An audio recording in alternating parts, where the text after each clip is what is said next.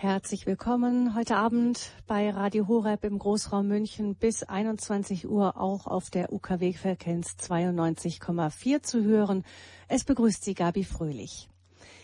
Wenn es bei uns Pläne gibt, das Mutterschutzgesetz auch auf Männer auszudehnen, natürlich wenn diese schwanger sind und ein Kind geboren haben oder stillen, wenn es in Deutschland insgesamt 212 Lehrstühle für Genderforschung gibt, im Gegensatz zu 120 Professuren für alte Sprachen.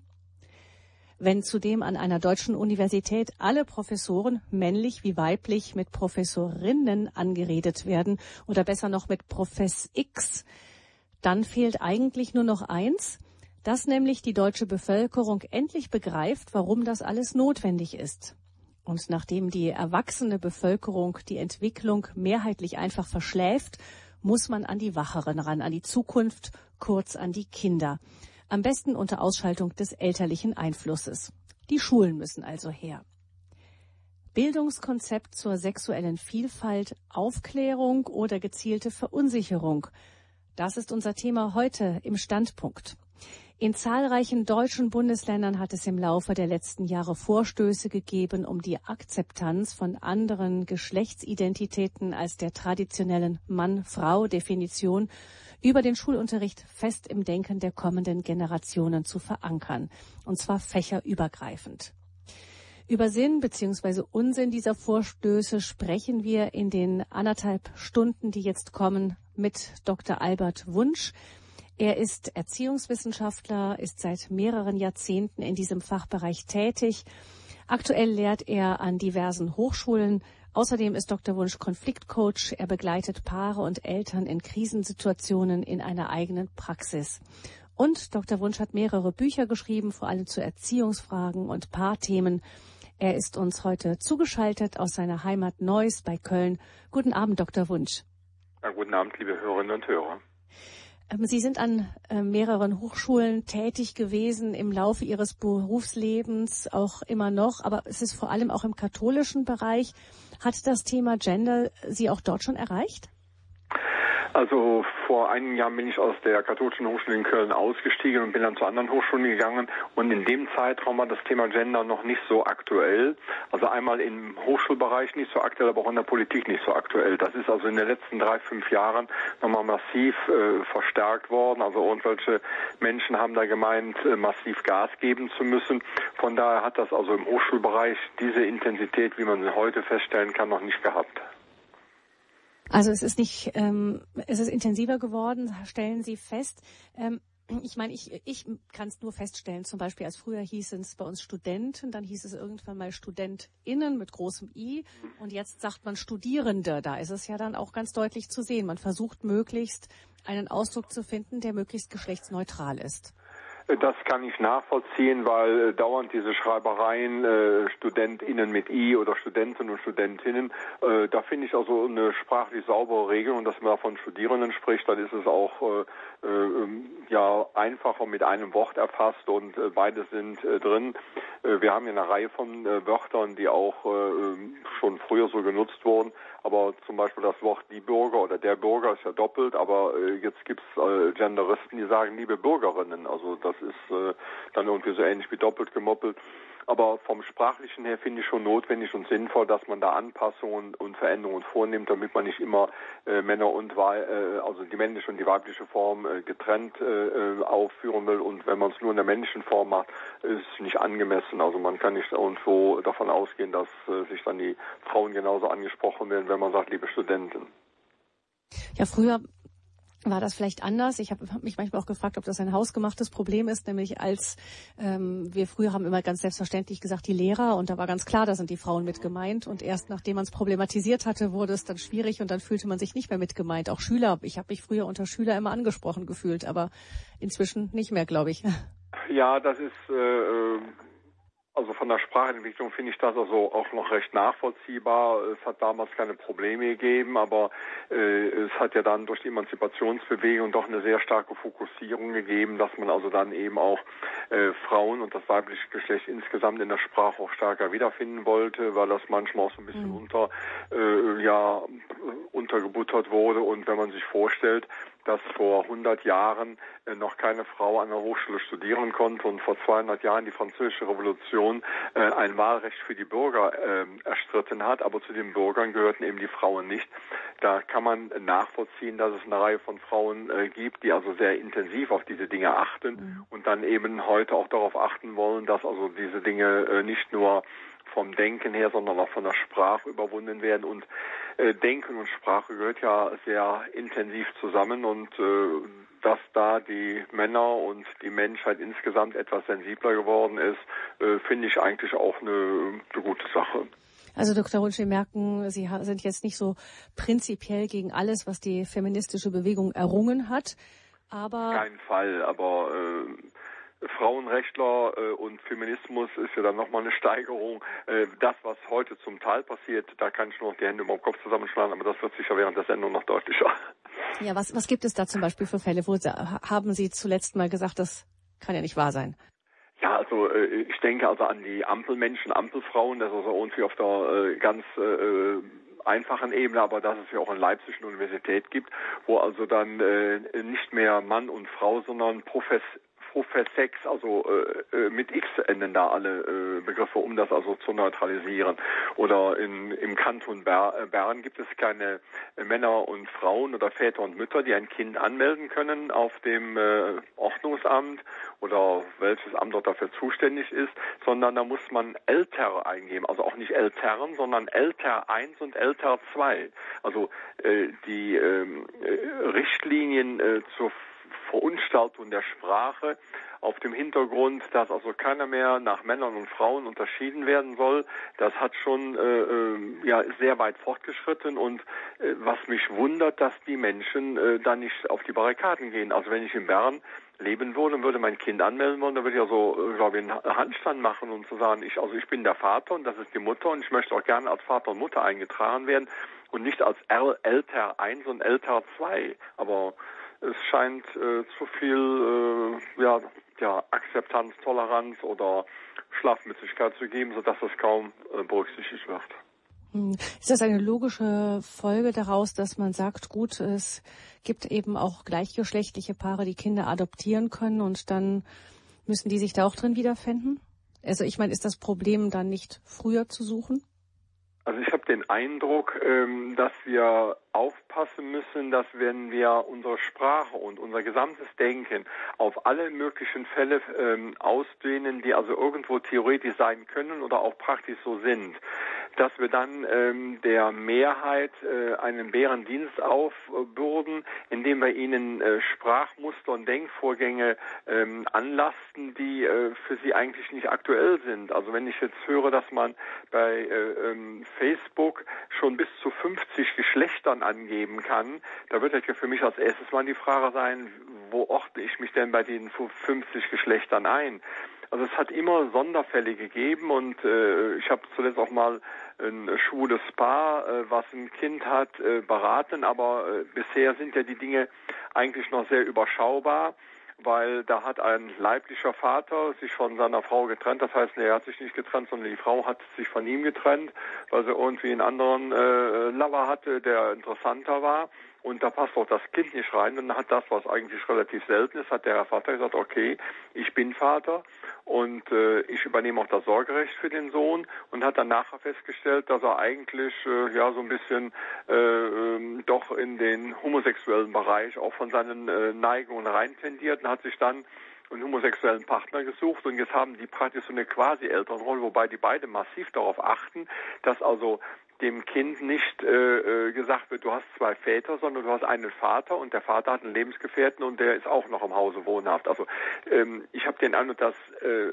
viele Paare, die in solche ja etwas eigenwillige Lebensbedingungen reingekommen sind, die sich nicht selber ausgesucht haben, sehr verantwortungsbewusst damit umgehen und äh, als ich mit denen mal zum Thema Gender und und neuere äh, äh Programme, die in den Schulen eingesetzt werden und sich dann eben auf die schwulen Lesben-Szene beziehen, ansprach, haben gesagt, also wir haben eine Lebensform gewählt, die möchten wir, dass die von anderen akzeptiert wird, dass wir so leben, aber wir möchten nicht, dass wir die hier äh, wie eine Fahne vor uns hertragen und allen sagen, wir, wir leben so und, und ihr lebt ja anders, sondern äh, das ist bei uns so ein Punkt.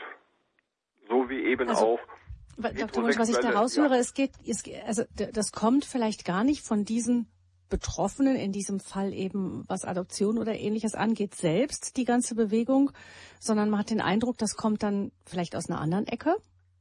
Also ich habe den Eindruck, dass es äh, eine andere Ecke gibt. Also einmal ist die andere Ecke ja äh, die Weltfrauenkonferenz. Interessanterweise sind Genderthemen und Frauenthemen immer sehr eng miteinander äh, verbunden, äh, die ja vor Jahren ähm, das Genderthema überhaupt erst geboren hat. Also eine Weltfrauenkonferenz gebiert das Genderthema, eigenartig. Und äh, dann gibt es eben auch viele Funktionäre, die dann eben sehr stark unter ideologischen Gesichtspunkten an das Thema rangehen und äh, damit auch äh, deutlich wird, dass es nicht darum geht, dass jeder seine äh, ja, wie der alte Fritz gesagt hat, jeder soll nach seiner Fassung selig werden. Darum geht es nicht, sondern es geht praktisch um Indoktrination, um also den anderen so zu machen, wie ich selber habe, haben möchte, dass sie sind oder wie ich selber bin. Also äh, da scheint es entweder Mechanismus zu geben, ich möchte nicht mehr Außenseiter sein, sondern ich möchte, dass ganz viele sich genauso entscheiden und dann bin ich ja dann irgendwann vielleicht auch mal die Mehrheit oder aber dass andere Gründe äh, dahinter stecken. Äh, es gibt da fortwährende Verschwörungstheorien, dass wenn man alle demnächst äh, als homosexuelle lesbische Paare leben, da werden wir sehr wahrscheinlich fast keine Kinder mehr haben. Das ist auch eine Möglichkeit, als Kultur auszusterben, denn die meisten äh, lesbischen und schwulen Paare werden nicht äh, dann immer auf äh, künstliche Befruchtung äh, einschwenken wollen. Also es, es ist eine, eine ganz eigentümliche Masse an, an, an an Material, die da äh, durch die Gesellschaft äh, wabbelt und äh, von verschiedensten Ecken äh, befeuert wird. Und wenn man sich vorstellt, dass es ja nur eine ganz kleine Anzahl von Menschen gibt, die homosexuell, bisexuell oder lesbisch sind, dann äh, fragt man sich immer, wieso müssen sich 96 Prozent der Menschen mit den Dingen jeden Tag neu beschäftigen, die vier Prozent der Menschen angehen. Also äh, wir beschäftigen uns auch mit anderen Themen, äh, die äh, sehr wichtig wären. Äh, kaum, also äh, ich habe mich auch mal gefragt, wie würde ich mich fühlen, wenn ich nur 1,30 Meter groß wäre. Also die ganzen Kleinwüchsen ist ja auch eine ganz eigene Lebensform. Oder äh, wie mögen sich die Albinos in, in Schwarzafrika fühlen. Also es gibt ja eine ganze Reihe von äh, Sonderheiten, Spielarten der Natur, die ähm, für die einzelnen Menschen äh, manchmal auch ganz schön schicksalsartig sind aber wo sich nicht die gesamte Menschheit mit beschäftigt, sondern da sagt man, okay, die brauchen gute Lebensbedingungen, die brauchen gute Rahmenbedingungen, um sich zu entwickeln, aber äh, da müssen sich dann nicht 96 Prozent der Menschen jeden Tag damit beschäftigen. Und bei den Albinos werden es ja wahrscheinlich 99,5 Prozent sein. Und äh, bei den Kleinwüchsigen vielleicht noch äh, weniger, äh, die davon betroffen sind. Also dieser missionarische Gedanke, die gesamte Gesellschaft mit den Dingen, die einen selber beschäftigen, zu befrachten, die scheint also nur in dieser Homo-Ecke zu geben, äh, wo eben Schulen, Lesben und Transgender und, und Transsexuelle und Bisexuelle und so weiter sich tummeln und die wohl äh, irgendwo einen missionarischen Eifer entwickelt haben, ihr Lebensmodell allen Menschen aufzuoktroyieren und äh, keinerlei andere Dinge zu akzeptieren und gleichzeitig ihre äh, Modelle, die sie entwickelt haben, immer mit Toleranz und Akzeptanz verkaufen. Aber Toleranz und Akzeptanz heißt immer nur das, was sie wollen und das andere wird nicht toleriert. Also diejenigen sind ja eigentlich die intolerantesten, die dauernd Toleranz predigen und die, diejenigen, die dauernd sagen, ihr müsst uns akzeptieren, akzeptieren den anderen kein Stück. Hm. Ähm, Spannend, das, was Sie gerade eben gesagt haben, erinnert mich an einen Lehrer, der auch mal bei einer äh, Schulveranstaltung zum Thema eben Toleranz und Akzeptanz von äh, von anderen Geschlechtsformen oder oder homosexuellem Homosexualität ähm, aufgestanden ist. In Italien war das wohlgemerkt mhm. und gefragt hat auch ja, ähm, warum ich gehe doch mal davon aus, dass ich als Christ hier jetzt alle Menschen toleriere. Also ich gehe mal stillschweigend davon aus, dass wir in der Schule grundsätzlich Toleranz lehren gegenüber allen Menschen, die irgendwie in der Minderheit sind, die vielleicht auch benachteiligt sind, dass wir es nicht dulden, dass jemand diskriminiert wird. Warum muss ich jetzt eine Gruppe ganz speziell vor Diskriminierung bewahren, wenn es doch eigentlich etwas ist, was auch für Ausländer gelten sollte und für ähm, eben wie Sie sagten, Menschen, die vielleicht nicht so hübsch sind wie andere oder weniger intelligent oder was auch immer.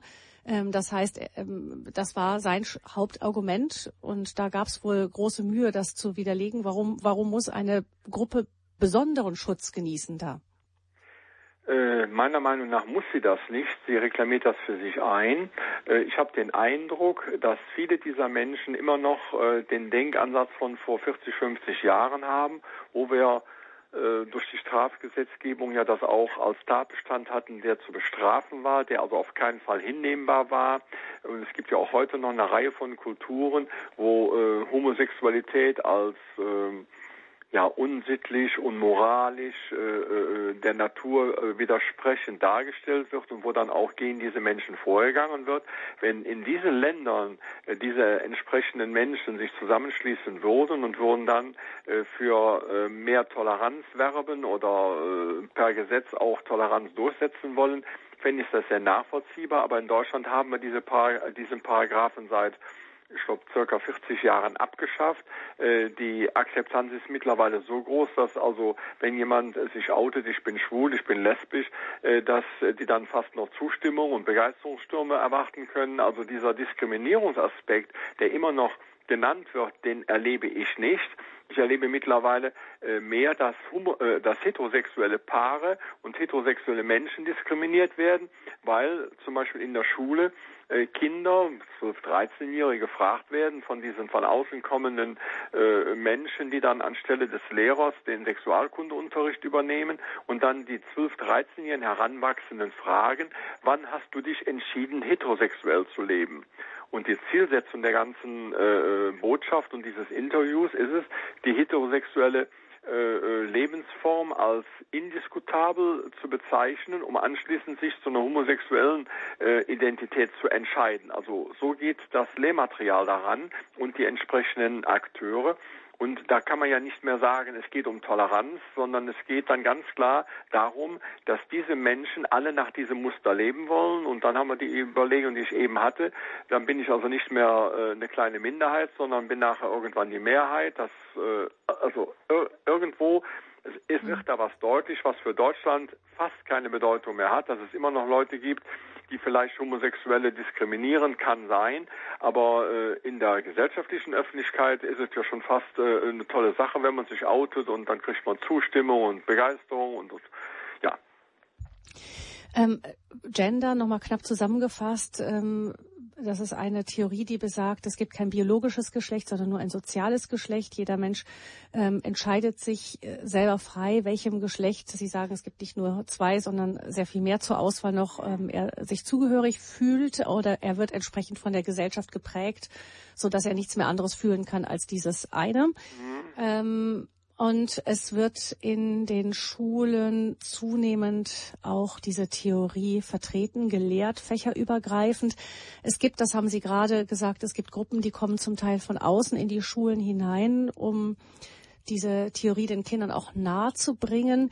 Ich hatte es bisher immer so verstanden, dass es darum geht, wir hinterfragen mal, ähm, ob Heterosexualität, also die normale, sagen wir mal, die, die ähm, das, was bis jetzt, wenn wir sagen mal normal ist, die Norm, die es bisher ist, eben Mann-Frau-Verbindung, ähm, ähm, dass das etwas, äh, etwas ist, was, ja genau, sie hinterfragen die, die Vorstellung vielleicht der Kinder, dass sie natürlicherweise ein Junge oder ein Mädchen seien und äh, pflanzen in den Kopf den Gedanken ein, ähm, eigentlich müsstest du dich irgendwann mal dazu entscheiden, was du sein willst. Ja. Aber Sie sagen, Dr. Wunsch, das geht noch weiter, sondern die Kinder werden auch eher dahin noch gedrängt, auch das andere auszuprobieren, wirklich, um zu gucken, ob es nicht vielleicht das eine oder das andere oder, also es geht nicht nur um ein Hinterfragen, sondern auch um ein Drängen hin zum Ausprobieren? Ja, ja genau so. Also wenn hinterfragt wird, es gibt ja einen kleinen Prozentsatz von Kindern, die ähm, sich ihrer Identität nicht so bewusst sind, die auch äh, ja irgendwo so Wanderer zwischen Welten sind. Da gibt es Jungen, die ziehen auch schon mal häufiger äh, Mädchensachen an und fühlen sich das ja doch wird erstmal so als Verkleidung äh, wahrgenommen und, und dargestellt. Da finden die Eltern noch gar nichts dabei, aber nachher stellt sich raus, dass es doch ein Stück mehr ist, was dahinter steckt und, und äh, bei Mädels gibt es dann ähnliche Tendenzen und wenn dann ein solcher Unterricht dazu führen würde, ähm, in sich reinzuspüren und zu sagen, Mensch, äh, bin ich eigentlich der, der ich bisher geworden bin oder bin ich nicht doch jemand anders, damit man also nicht erstmal mit 20 oder 25 sich outet, sondern da schon mal misst findet, das wäre ja eine tolle Hilfestellungen für diejenigen. Aber wenn das gleichzeitig von der Klasse gemacht wird, wo 30 Kinder sind und äh, von der prozentualen äh, äh, also prozentual gesehen, können in der 30er Klasse maximal zwei Kinder oder drei Kinder wenn es äh, schon eine, eine Schieflage ist im Sinne der Statistik, können das nur sein, äh, dann äh, kann man das nicht mit, mit allen Kindern gleichermaßen machen, denn wenn man in dieser Weise alle Kinder fragt, äh, bist du denn eigentlich äh, äh, wirklich ein Junge oder meinst du nicht, du wärst doch ein Mädchen oder meinst du nicht, du wärst keins von beiden oder sollten wir uns nicht für ein neutrales Geschlecht entscheiden, dass wir das mit den Jungen und den Mädels ganz aufhören, dann wird ja so viel an Persönlichkeitsentwicklung äh, hinterfragt und damit gleichzeitig auch zerstört, was ja der Entwicklung des Einzelnen äh, äh, ja kein Stück zuträglich ist und wo dann wiederum von außen kommende Menschen, die Lehrer sollen auch nicht dabei sein, die Eltern werden außen vor gehalten, wo also praktisch in den Köpfen was reingelegt wird, wo nachher keiner weiß, was es überhaupt war. Wenn die Kinder dann irgendwo zu Hause sagen, heute war dann so ein Herr Müller oder eine Frau Meier oder, oder, oder beide da und haben das und das gesagt, und keiner von den Lehrpersonen ist dabei, dann wird nachher auch, wenn es wirklich äh, haarsträubende Dinge waren, äh, die äh, Protagonisten werden dann sagen, nee, das hat das Kind falsch verstanden oder äh, das hat das durcheinander geworfen. Das heißt, kein Stück überprüfbar, was da passiert. Und die Eltern nehmen das mehr oder weniger so zur Kenntnis oder auch nicht zur Kenntnis und kümmern sich gar nicht drum und fragen es mal mit, dass wie war es in der Schule. Aber diese Themen werden auf keinen Fall von den Kindern angesprochen. Also ich verstehe unsere Schulgesetzgebung nicht, ich verstehe die Elternräte äh, nicht, ich verstehe die Eltern nicht, die das einfach so mit sich machen lassen und äh, ja, wie das brave Schaf äh, vom Hirtenhund äh, regelmäßig angebellt wird und damit darum ruhig ist und schön im Vers steht. So verhalten sich wohl die meisten bundesdeutschen Eltern. Hm. Ähm, die Kindern wird also in Unterrichtseinheiten gezielt suggeriert eben, dass ihre geschlechtliche Identität, so wie sie sie bis dahin für natürlicherweise einfach vorgegeben gehalten haben, dass dem nicht so sei, sondern dass es da ganz andere Möglichkeiten gäbe und dass eigentlich derjenige, der sich noch keine Gedanken darüber gemacht hat, eigentlich sich noch nicht wirklich mit sich selbst beschäftigt hat. Ähm, in der meistens sind diese Unterrichtsfächer werden ja auch im Zeitraum der Vorpubertät, Pubertät angeboten in der Schule. Ähm, das ist ja auch eine Phase, wo, wo die Kinder oft auch in einer größeren Verunsicherung stecken was ihre eigene Identität angeht. Da entwickelt sich viel, da wird im Gehirn ganz viel auseinandergekoppelt, um später wieder neu zusammengekoppelt zu werden. Das ist in sich schon eine etwas instabile Zeit.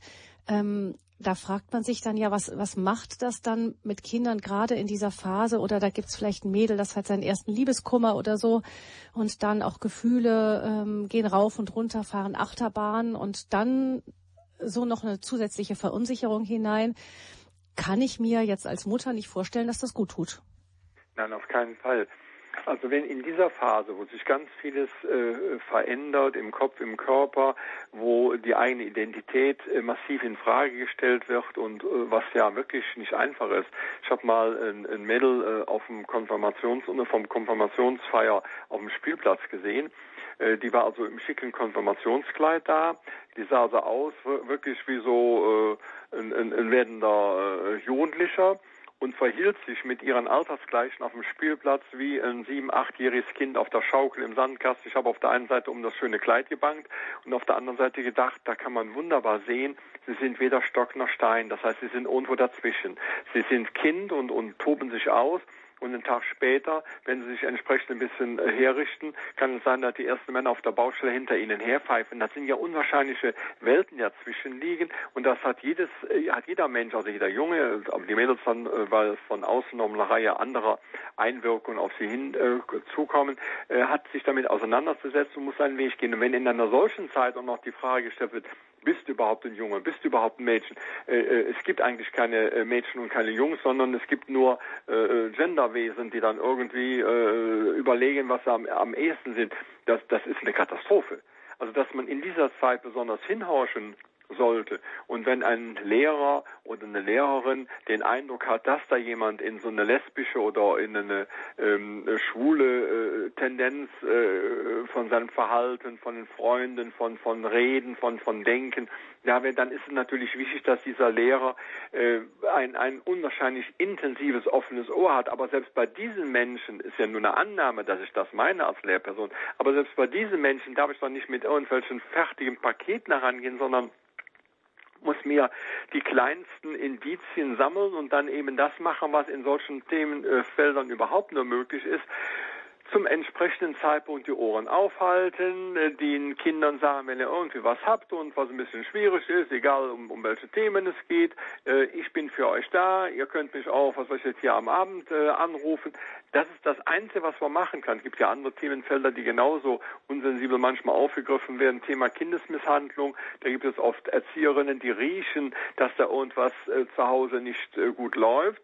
Kann ja auch richtig sein, aber es ist immer noch ein Geruch, es ist immer noch eine Annahme wenn man unter das Kind ansprechen würde, ist es der Papa oder der Onkel, ja, das Kind wird aus allen Wolken fallen, weil in 90 Prozent der Fälle nämlich keiner von beiden es ist, ja wahrscheinlich überhaupt keiner es ist. Aber ja, dieses Feingefühl, was gerade bei diesen Wertethemen und gerade das Sexualthema ist auch ein Wertethema äh, notwendig ist, das fehlt. Und stattdessen werden die dann irgendwie von so einem externen Menschen, der meistens dann aus der Schwulen- oder Lesben-Szene kommt, eingepeitscht und auf eine bestimmte Sache hin vorbereitet und das Ganze unter dem Gesichtspunkt Gender und zum Thema Gender soziales Geschlecht. Es ist ja nicht eine Erfindung jetzt der Weltfrauenkonferenz, sondern wir haben ja immer gewusst, dass Männer und Frauen auch eine ganze Menge durch ihre jeweilige Sozialisation mitbekommen haben. Und ein Mädel unter fünf Jungs aufgewachsen, am besten noch in einem Handwerksberuf, wird eine andere äh, geschlechtliche Identität auch entwickeln, jetzt nicht im Sinne von von Frau, aber im Sinne von äh, welche anderen äh, ja Weltsichten hat es noch dazugelernt, während ein Junge,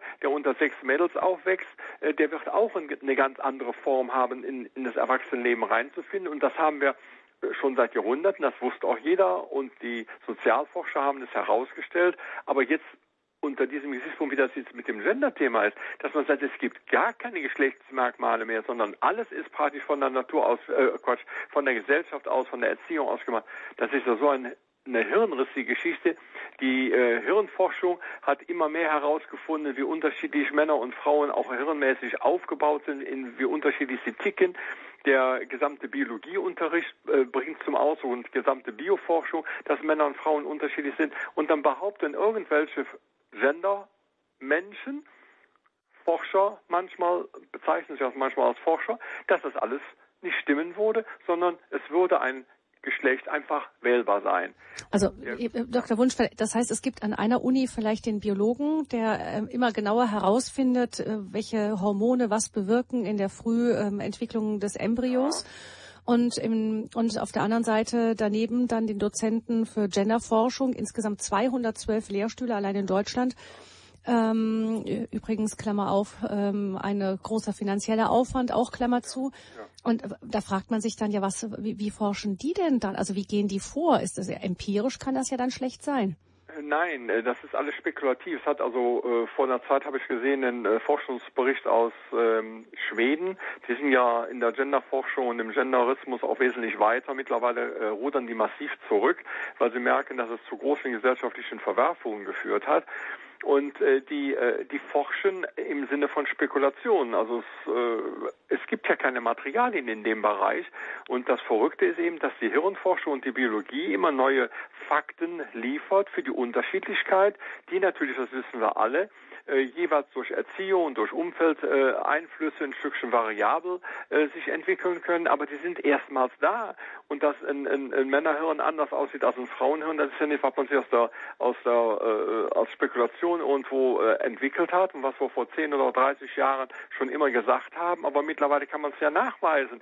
Die gesamten bildgebenden Verfahren sind ja in der Lage, das nachzuweisen, aber das wird einfach ignoriert und ich gehe davon aus, wenn es also an einer Uni äh, zwei Forscher gibt oder zwei Professoren gibt für den, äh, für den Biologiebereich, dann am besten dritten äh, für die Hirnforschung und dann eben eine für Genderforschung. Ich gehe davon aus, dass die sich auf dem Gang nicht begegnen, weil die Genderforscher können die anderen nur als Erzfeinde ihrer eigenen äh, Existenz betrachten, weil die ja mit Fakten das Ganze, was sie versuchen mit Fakten zu belegen, in Frage stellen. Ich habe schon mal ironisch gedacht, das ist ja wahrscheinlich der Grund, weshalb man 212 Lehrstühle braucht, weil die finden ja nichts. Und dann denken die immer, wenn wir noch einen Lehrstuhl mehr haben und vielleicht nochmal drei Stühle mehr haben, dann haben wir vielleicht dann doch ein besseres Forschungsergebnis.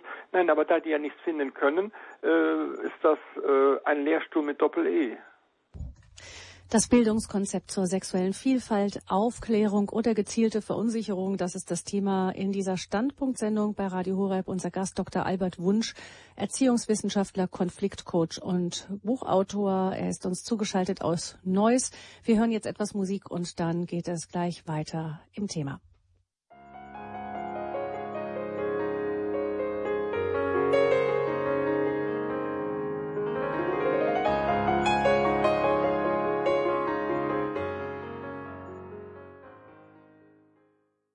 Der Erziehungswissenschaftler, Konfliktcoach und Buchautor Albert Wunsch aus Neuss ist unser Gast in dieser Standpunktsendung bei Radio Horeb zum Thema Bildungskonzept zur sexuellen Vielfalt, Aufklärung oder gezielte Verunsicherung. Wir haben uns angehört von Dr. Wunsch, wie sehr die Gender-Theorie sich immer mehr breit macht, auch in den Schulen, im Unterricht. Es wird fächerübergreifend gelehrt, aber es gibt auch Gruppen, die von außen in Schulen hineingehen, um den Kindern beizubringen, dass so die Gender-Theorie ein Geschlecht keine biologischen festgelegten Ursachen hat, sondern jeder Mensch sich irgendwann einfach mal entscheiden kann, welches Geschlecht, dir zur Auswahl gibt es nicht nur zwei, sondern Dutzende, er wählen kann. Dr. Wunsch, es wird immer, das haben Sie vorhin schon öfter gesagt, an, äh, gesagt, Sie sagen, äh, es geht immer wieder um die Akzeptanz. Also wir hören Toleranz und Akzeptanz. Toleranz, äh, wissen wir alle, ist ganz wichtig im Zusammenleben einer Gesellschaft, einer Gruppe. Man muss fähig sein, die Andersartigkeit eines anderen ähm, stehen lassen zu können, auch wenn es nicht die eigene Überzeugung oder anders ist. Aber diese Fähigkeit zur Toleranz ist ja wirklich ein, ein großes Gut unserer Gesellschaft. Aber was ist dazu im Unterschied die Akzeptanz? Tolerieren heißt, okay, ich nehme es hin, ich muss nicht dagegen angehen, es ist die Meinung des anderen. In Köln wird man sagen, jeder Jäger ist anders und wenn der eine Jäger meint, 3 mal 3 ist 8, naja gut, wenn du meinst, damit kommst du ins Leben, okay, das ist Toleranz. Akzeptanz würde bei 3 mal 3 ist 8 heißen, ich übernehme diese Regel und sage, sie ist richtig und sie wird auch jetzt die meine. Und insoweit darf man Akzeptanz und Toleranz gar nicht in einem Atemzug nennen, denn äh, gerade die Genderisten wollen ja, dass ihre Auffassung von den anderen übernommen wird. Deshalb müssen da auch immer, das, äh, deshalb geht es immer bei denen auch um Akzeptanz, Toleranz äh, würde gar nicht problematisch und tragisch sein. Aber ich bringe noch mal so ein paar Beispiele aus dem Bereich Schule. Ich habe zuletzt auf dem Männerkongress von einem Professor aus Basel mitbekommen, der das Ganze so ein bisschen erforscht hat, weil er sagt, die Genderisten gehen in erster Linie gegen Männer vor, weil ja Genderforscher fast nur Frauen sind. Gender können nur Frauen. Gender ist in der Weltfrauenkonferenz geboren worden. Also insoweit geht es eigentlich um eine äh, ja, Weiterentwicklung der gesamten Frauenbewegung in einer ganz besonderen Weise. Und dann berichtete er, dass in Basel auf einem Schulhof, wo die Jungen eine Ballspielfläche hatten, wo die toben konnten, die Rektorin auf die Idee gekommen ist, diese Ballspielfläche zu stoppen und zu sperren, weil die Jungs sollten in der Pause nicht toben, sondern sie sollten sich einfach auch zu Gruppchen äh, zusammenstellen, wie die Mädels und sich unterhalten. Das wäre auch gesünder. In einem Sportunterricht wurde den Jungen die auf die rechte oder linke Hand, ich weiß nicht genau welche, auf den Rücken gebunden, damit die Mädels beim Volleyball auch mal gewinnen können.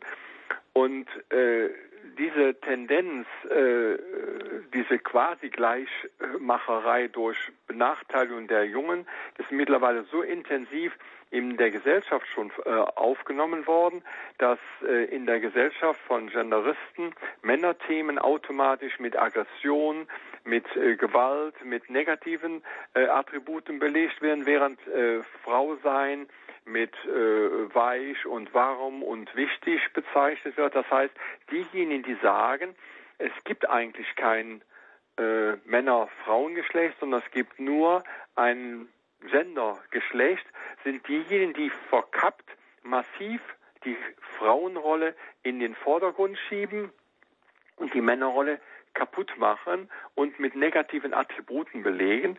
Und äh, das ist in den Medien auch schon so weit drin, dass vor zwei Jahren, haben wir alle mitbekommen, in, äh, im Norden von Nigeria wurden 250, 280 junge Mädels oder Frauen, junge Frauen äh, von Boko Haram äh, verschleppt und äh, die ganze Welt äh, hat sich aufgeregt und hat darüber berichtet. Ich finde die Berichterstattung und die Aufregung unwahrscheinlich wichtig. Äh, sie hat meiner Meinung nach die Welt zu wenig getan im Vergleich zu anderen Dingen, aber egal. Das ging auf jeden Fall durch die Meldungen und ähm, dann berichtete er, dass sechs Wochen vorher im gleichen Nordnigeria von der gleichen Gruppe circa 220 Jungen mhm. verschleppt worden sind. Als Kindersoldaten wahrscheinlich. Mhm.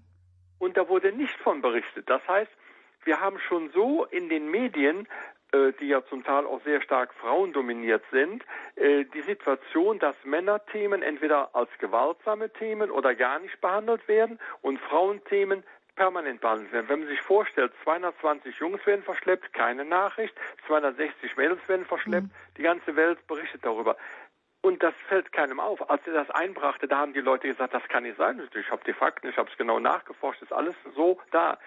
Und äh, da merkt man, äh, um, um was es eigentlich geht. Also von daher geht mhm. es gar nicht um Tolerieren und Akzeptieren, also Tolerieren, sondern es geht darum, dass diese Denkweise und diese Lebensform übernommen wird. Ähm, ich meine, das Thema, das ist, hat noch, ist ja noch nicht direkt Gender, das ist, könnte man jetzt noch unter Feminismus tun. Aber ähm, wie weit diese Gesamtdenke geht, das ist mir auch in einem anderen Gespräch mit äh, Frau Kelle mal aufgegangen, die äh, Journalistin und ähm, Autorin, auch ist Publizistin. Ähm, und sie hatte mal ein Beispiel gebracht von einem Werbespot. Ich weiß nicht mehr von ganz genau wo, Österreich, Schweiz oder so, ähm, wo ähm, äh, gezeigt wurden äh, Männer, die irgendetwas nicht ordentlich hinbekamen, handwerkliches, und dann kam eine Frau mit irgendeinem dem zu bewerbenden Gegenstand und machte den Männern dann damit vor, wie man es richtig macht.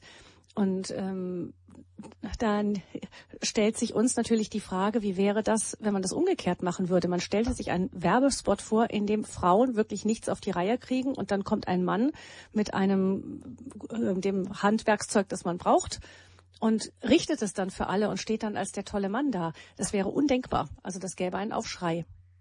Ähm, es wird für mich immer deutlicher, dass es gar nicht um Gender geht, sondern dass Gender und Gender Mainstream als Begrifflichkeiten eigentlich verkappte Frauenthemen sind. Dass die Frauen sich irgendwo eine neue Ecke gesucht haben, um Frau sein und Feminismus ähm, äh, äh, zu Matriarchat zu führen und dass äh, dazu die sogenannte Geschlechtserziehung und äh, alles, was mit Gender zu tun hat, was ja noch sich neutral anhört, genutzt wird, um genau das durchzusetzen. Nochmal, auf der Weltfrauenkonferenz ist das Thema geboren worden. Also Männer müssen halt mindestens Männer und Frauen gleichermaßen Berücksichtigt haben. Alle Professoren oder ich glaube 99 Prozent der Professoren, die es in Deutschland gibt, für den Bereich sind alles Frauen. Das heißt, Gender und Frauen ist ganz eng miteinander verbunden. Und in dem Augenblick, wo äh, Genderforscher äh, sich zum Thema Männer äußern, ist es immer negativ, wobei ja Genderforscher sich eigentlich gar nicht zum Thema Männer äußern durften, weil sie haben ja selber gesagt, es gibt eigentlich keine Männer und Frauen. Aber wenn es um Gender geht, dann wird bei Frauen das Positive angesiedelt und bei Männern das Negative. Also die stehen sich im, im äh, praktisch selbst gedanklich im Wege, fällt ihnen aber nicht auf oder wenn es ihnen auffällt, ist es ihnen egal und verkaufen auf diese Art und Weise ähm, ein Thema, was im tiefsten um ja einen extremen Feminismus geht. Also auch die Ampelweibchen müssten ja eigentlich auch ähm, überflüssig sein, wenn es sowieso egal ist. Ja, äh, da kann man sehen, dass man an allen Ecken äh, das Thema aufgreift. Ich habe zuletzt von einem Forschungsvorhaben gehört, wo man die äh, Region Nordeifel unter Gender-Gesichtspunkten untersucht hat. Äh, also es ist kein Scherz, sondern es ist also wirklich so gewesen. Und dann haben irgendwelche Forscher dann die Nordeifel untersucht. Da habe ich gedacht, ob das jetzt irgendwie heißt die Tanne und und äh, die Eiche und äh, äh was was haben wir denn der Bach, äh, dass da männlich und weiblich und nee, das war noch nicht immer so das Thema. Man hat Gaststätten untersucht und hat dann festgestellt, dass die Gaststätten noch nicht gendergerecht äh, ausgestattet sind, denn da ist in vielen äh, Eifelorten noch der rührende Hirsch im äh, ähm, Speisesaal irgendwo an der Wand hängen und der rührende Hirsch ist natürlich ein ganz klares Zeichen von Männlichkeit und das darf nicht sein. Also wie es, äh, ob es auch rührende Hirsch äh, gibt oder der Hirsch ganz raus muss, ich weiß es nicht. Auf jeden Fall waren das Ergebnisse dieses Genderforschungsauftrages und der hat den öffentlichen Steuerzahler Tausende von Euros gekostet äh, und das ist nur ein, ganz banales Beispiel. Es gibt also ganz viele ähm, Genderforschungsvorhaben, äh, die kosten ein unwahrscheinliches Geld und der Nutzen äh, ist nah an der Nullgrenze. Frau Keller hat mal in einem anderen Zusammenhang, da sprach ich mit ihr auch über dieses Thema, eingebracht, mir wäre es schon recht, wenn man nicht große Gendervorhaben äh, finanzieren würde, sondern den Sandkasten im, beim Spielplatz jährlich austauschen würde. Würde mir für mich schon irgendwo dreimal sinnvoller sein. Aber da kann man sehen, dass bei der Prioritätensetzung nicht mehr auf Nützlichkeitserwägungen geachtet wird, sondern einfach das, was meine Ideologie ist, was ich leben möchte und wie ich die Welt sehen möchte, so soll sie gemacht werden, koste es, was es wolle. Wir wollen gleich noch mal ein bisschen in die einzelnen äh, Bundesländer gehen oder überhaupt in das, was, äh, was diese Bildungspläne eigentlich beinhalten. Manche haben mehr Furore gemacht, andere sickern so nach und nach durch. Ich möchte zunächst aber auch unseren Hörerinnen und Hörern noch die Möglichkeit geben, anzurufen und sich in dieser Meldung zu Wort zu melden vielleicht mit persönlichen Erfahrungen aus dem Bereich Schule, aus dem Bereich der Bildungspläne oder aber auch mit Fragen. Zum Beispiel stellt sich für uns die Frage, was kann man denn überhaupt tun als Eltern zum Beispiel? Sie können gerne anrufen unter der Telefonnummer 089 517 008 008. Noch einmal die Hörernummer 089 517 008 008. Ihre Anrufe zum Thema Bildungskonzept zur sexuellen Vielfalt, Aufklärung oder gezielte Verunsicherung sind sehr herzlich willkommen. Dr. Wunsch, ähm, wie Sie, Sie sind in Nordrhein-Westfalen. Ähm, ich auch übrigens. Ähm, macht es einen Unterschied, wo man lebt, wenn es jetzt um Gender in der Schule geht? Ist das in den einzelnen Bundesländern sehr unterschiedlich geregelt? Ähm, es ist, glaube ich, mittlerweile fast überall angeglichen. Äh, von der politischen Wirkung ist es ein bisschen unterschiedlich. Nordrhein-Westfalen hat schon relativ früh in die Lehrpläne äh, Gender-Gesichtspunkte einfließen lassen, ohne dass es groß spektakulär war. Also in Baden-Württemberg von CDU auf äh, grün-rot äh, geschaltet wurde, haben die also so ein bisschen brechstangenmäßig versucht, das Thema einzubringen und haben mir dann äh, unwahrscheinlich viele Demonstrationen hinnehmen müssen, die gegen diese Lehrpläne waren. Und als dann die CDU jetzt äh, in die Mitregierung kam, hat die CDU also dafür gesorgt, dass das Wort Gender kein einziges Mal mehr innerhalb der Lehrpläne erscheint was aber nicht heißt, dass die Inhalte nicht doch zu 70 Prozent äh, drin sind. Also ich habe den Eindruck, dass sich die Bundesländer nur in Nuancen unterscheiden, einmal im Rahmen der öffentlichen Wirkung, weil einige das äh, äh, Elternverbände oder auch zum Teil Lehrerverbände aufgegriffen haben und dann also das Ganze in der Öffentlichkeit getan und in anderen Bundesländern ist das relativ still gelaufen und äh, da haben das weder die Eltern mitbekommen, die Lehrer kaum kommentiert. Die Lehrer scheinen sich auch in die Rolle reingefunden zu haben, Lauflimiter neue Richtlinien zu kriegen, die dann von irgendwelchen Leuten umgesetzt werden. Aber Gender ist mittlerweile überall drin, unter dem schönen ähm, Vorzeichen sexuelle Vielfalt. Und mhm. sexuelle Vielfalt hat auch nichts mit sexueller Vielfalt zu tun, sondern es geht immer um das Thema Gender, was dann aber so ein bisschen kaschiert wird. Mhm. Und in diesen Bildungsplänen, was, was fordern die vor allem? Also was, was, was steht da in etwa drin? Also einmal wird festgelegt, äh, schon beim Kindergarten, weil der Kindergarten ist ja da im Rahmen des Kindergartengesetzes auch praktisch zu einer Bildungseinrichtung geworden. Also äh, werden äh, steht in Lehrplänen, was in Kindergärten schon an Sexualaufklärung und Information zu erfolgen hat, in der Grundschule zu erfolgen hat, in den weiterführenden Schulen zu erfolgen hat. Dann steht äh, in den meisten Lehrplänen, dass äh, das Thema Gender, Schrägstrich sexuelle Vielfalt ein Querschnittsthema ist. Querschnittsthema heißt, es geht nicht nur darum, den Sexualkundeunterricht oder den Biologieunterricht entsprechend ähm, auf diese Richtlinien anzupassen, sondern es geht darum, das in allen Bereichen aufzugreifen. Das heißt also, wenn wir früher gelernt haben, äh, was weiß ich, die Familie Müller hat drei Kinder, sind also fünf Personen und haben nur vier Bananen. Wie macht man das denn? Wie kann das dann aufgeteilt werden? Steht heute im Mathebuch dann die Aufgabe, ähm, äh, Vater Müller und äh, nee, Vater Olaf und Vater Detlef sitzen mit ihren drei Kindern am Tisch und äh, haben dann auch wiederum nur vier Bananen und so weiter.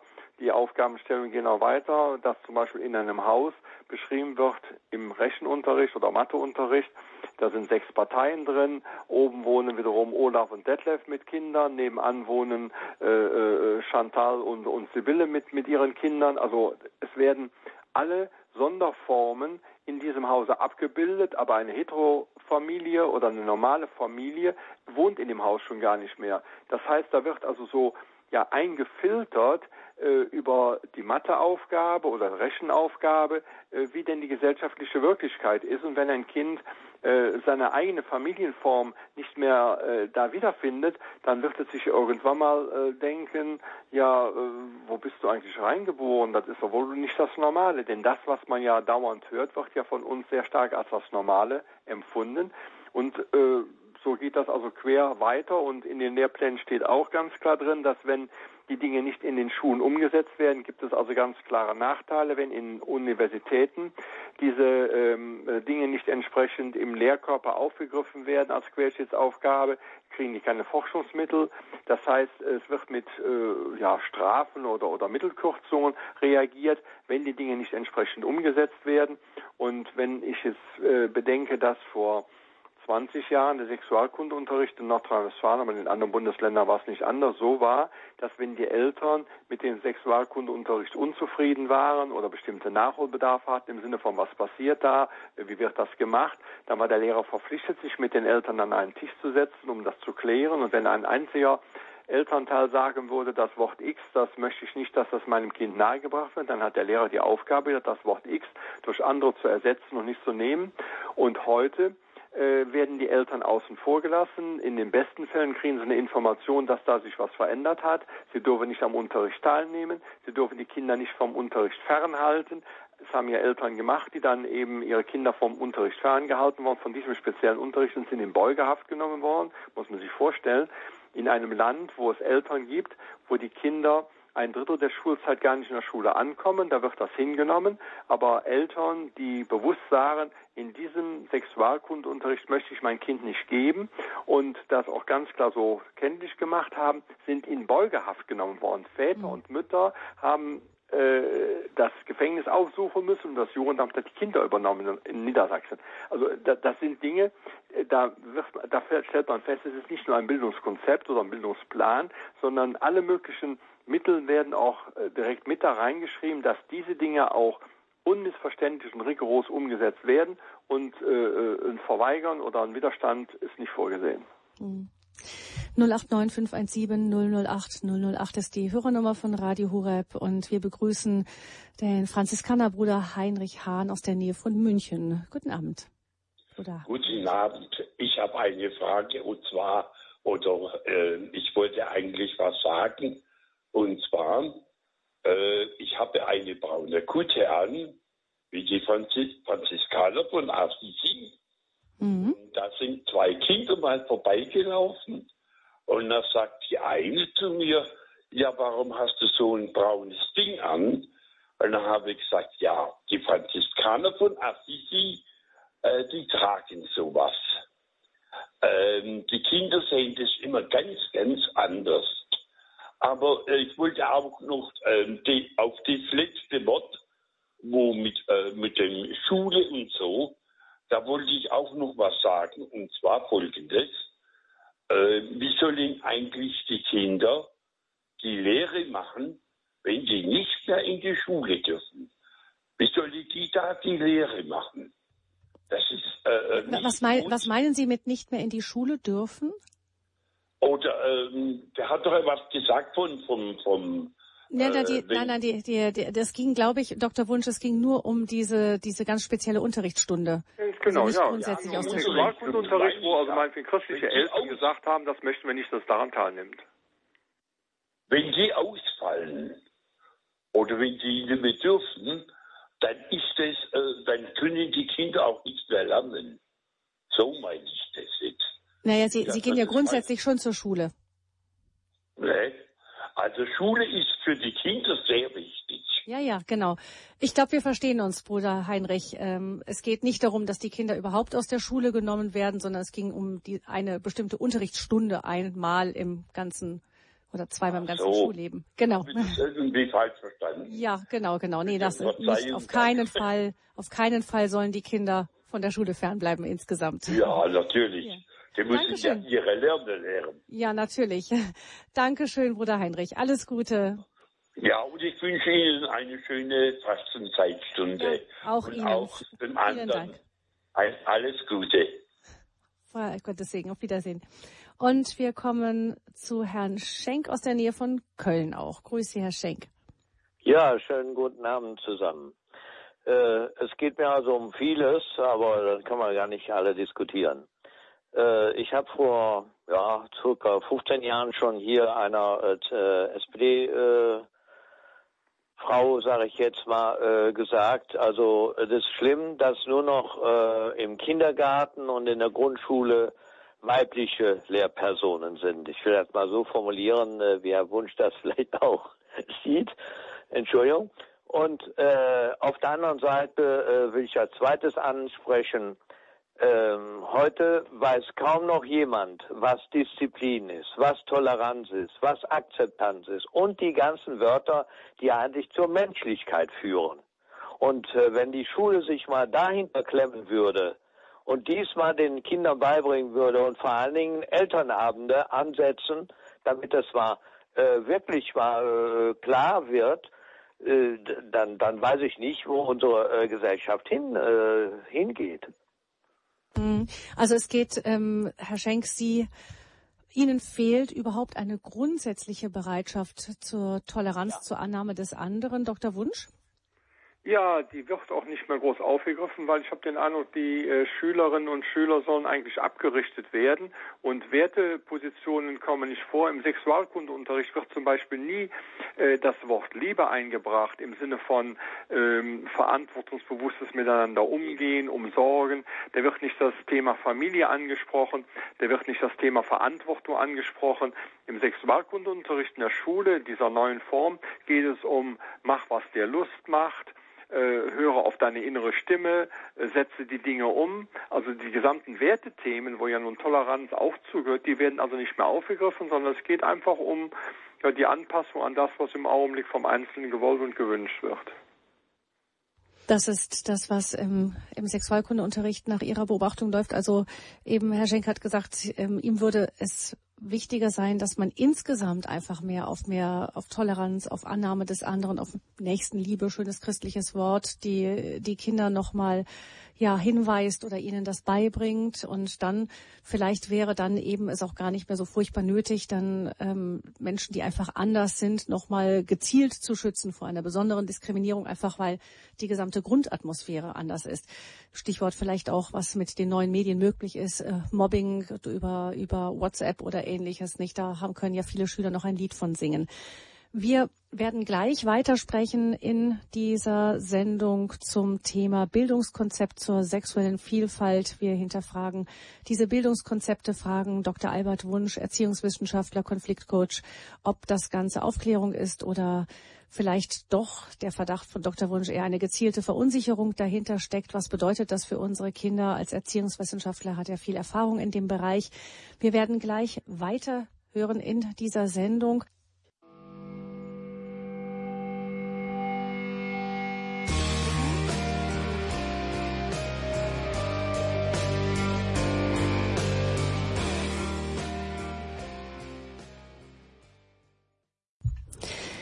Die Bildungskonzepte zur sexuellen Vielfalt sind fast flächendeckend in Deutschland auf dem Vormarsch.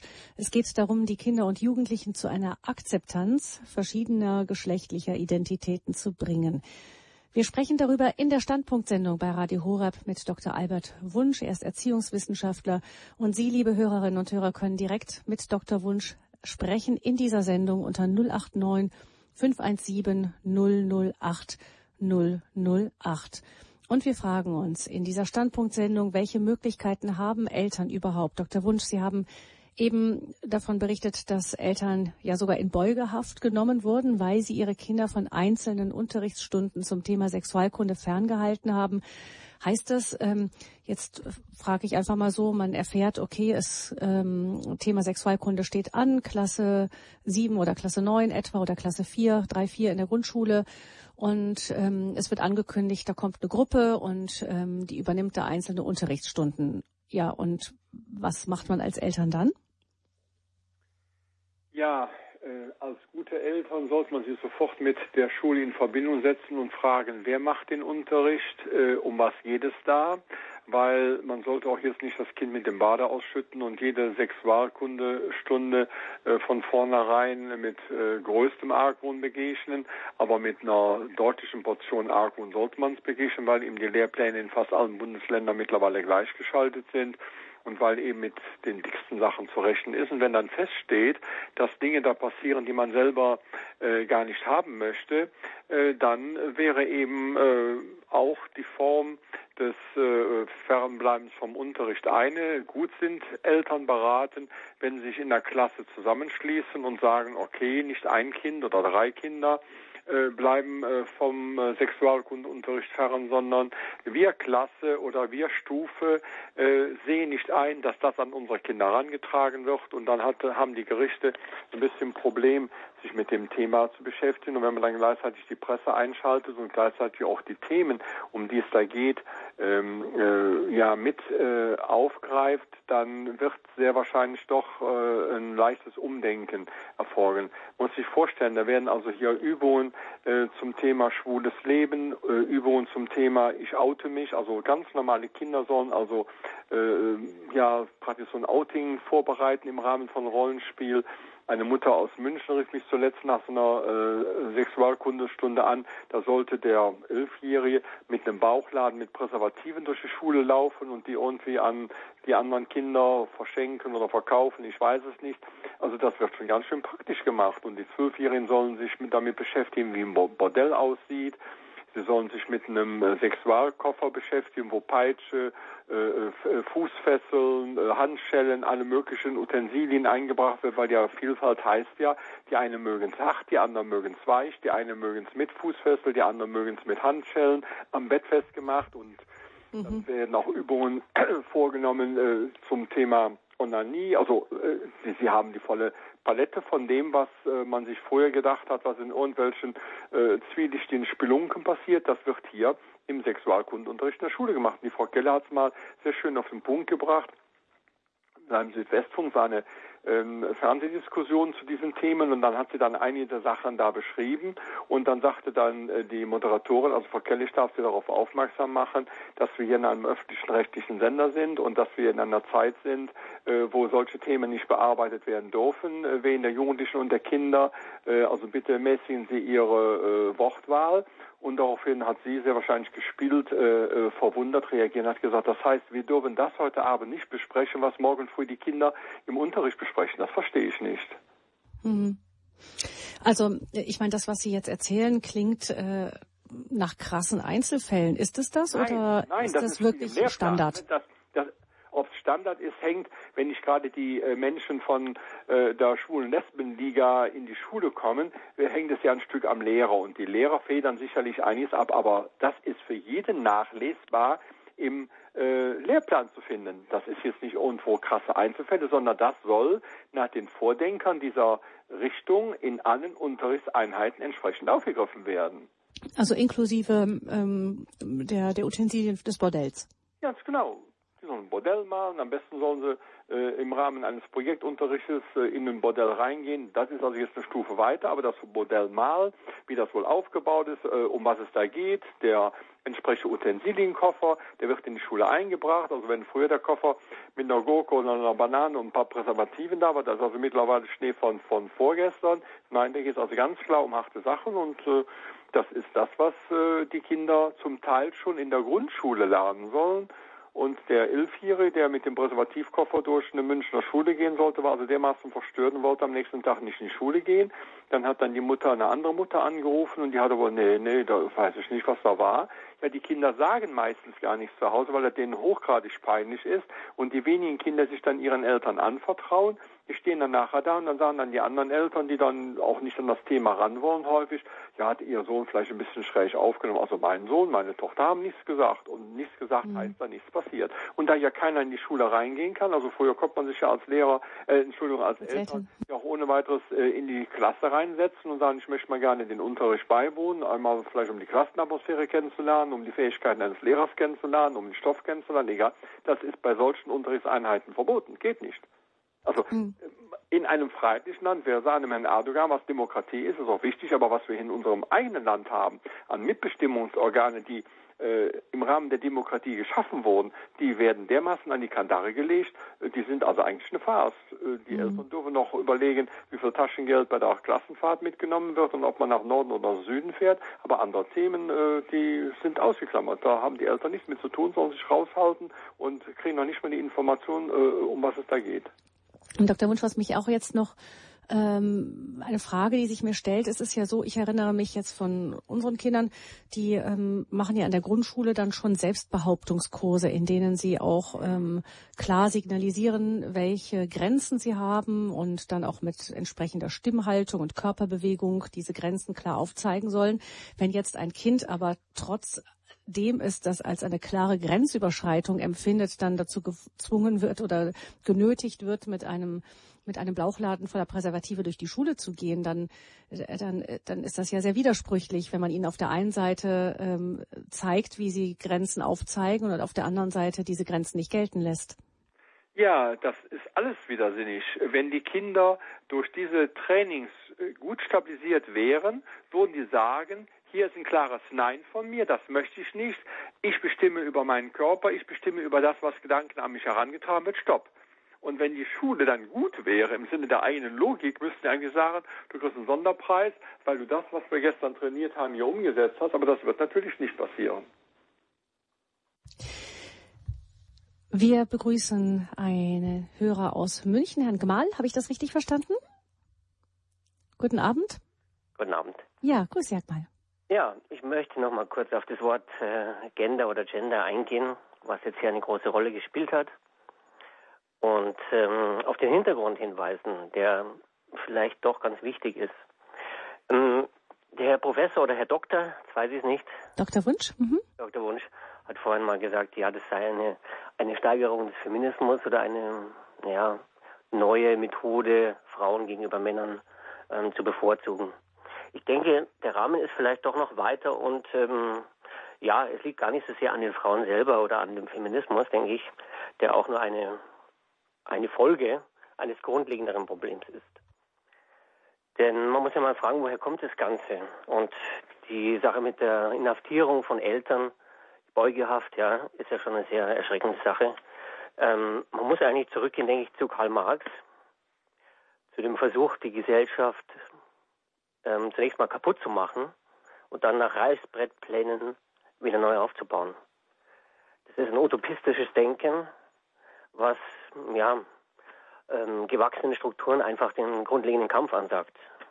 Und das mhm. beginnt mit Karl Marx gegenüber der Gesellschaft insgesamt und geht dann weiter bei der Frankfurter Schule gegenüber dem Familienkonzept, gegenüber dem äh, Vater. Der Vater mhm. wird einfach ähm, ähm, kriminalisiert und zum Problem erklärt. Dann weiter die Nation, die Religion wird grundsätzlich bekämpft. Und jetzt eben als letzte Steigerung wird das Geschlecht an sich zur Auflösung freigegeben. Also Herr Gmal, ich, wenn ich Sie richtig verstehe, Sie sehen da so einen, einen roten Faden in dem Sinne, dass man sagt, man, man nimmt nicht das, ähm, wie der Mensch auftritt ist, sondern man macht sich eine Idee vom Menschen und versucht die Realität an diese Idee anzupassen. Also eigentlich eine Ideologie. Das ist ähm, eine Fortsetzung früherer Ideologien in der Gesellschaft. Ja, es, ist, es sind weitere mhm. Schritte mhm. äh, dieses utopistischen Denkens. So das ja. würde ich es mal sehen, ja. Dankeschön. Für Ihren Anruf, Herr Gemal. Alles Gute nach München. Dr. Wunsch, ja, möchten Sie etwas dazu sagen? Ja, ich finde den Hinweis insoweit sehr gut, weil er nochmal parallel eine weitere äh, Variante ins Spiel bringt. Äh, es fängt bei der EU an und hört nachher im kleinsten Dorfparlament auf. Die Gesellschaft soll verändert werden und gesellschaftliche Veränderung, das wissen alle Ideologen ganz gut, äh, sollte sich am ehesten an die Kinder und an die Eltern wenden. Äh, es gibt schon einen Satz, den man Lenin zurechnet, hast du die Kinder, hast du den Staat. Das heißt, wenn man äh, da ansetzt und dann eben auch bei Karl Marx ansetzt, hat man natürlich schon diese Grundlagen und es haben ja viele ähm, Staaten versucht, so ideologisch vorzugehen. Die Kibbutze in in äh, in Jerusalem, äh, Quatsch, in Israel, äh, die Kollektiverziehung in kommunistischen Ländern, die hat es ja ganz klar gemacht. Was trotzdem mich mit diesem Feminismus ein Stück in Verbindung bringt, ist eben, dass die meisten, die das Gender-Thema hier in Deutschland oder auch weltweit aufgreifen, Frauen sind. Also wenn es nur in Anführungszeichen ein linkes ideologisches Thema wäre, würden sich Männer genauso intensiv daran beteiligen und würden in Anführungszeichen nur Kinder und Familie kaputt machen wollen. Also Olaf Scholz hat ja mal gesagt, wir wollen die Lufthoheit über den Kinderbetten. Da ist also noch dieser Denkansatz, der jetzt meinetwegen äh, bei Marx begründet sein kann, wiederzufinden.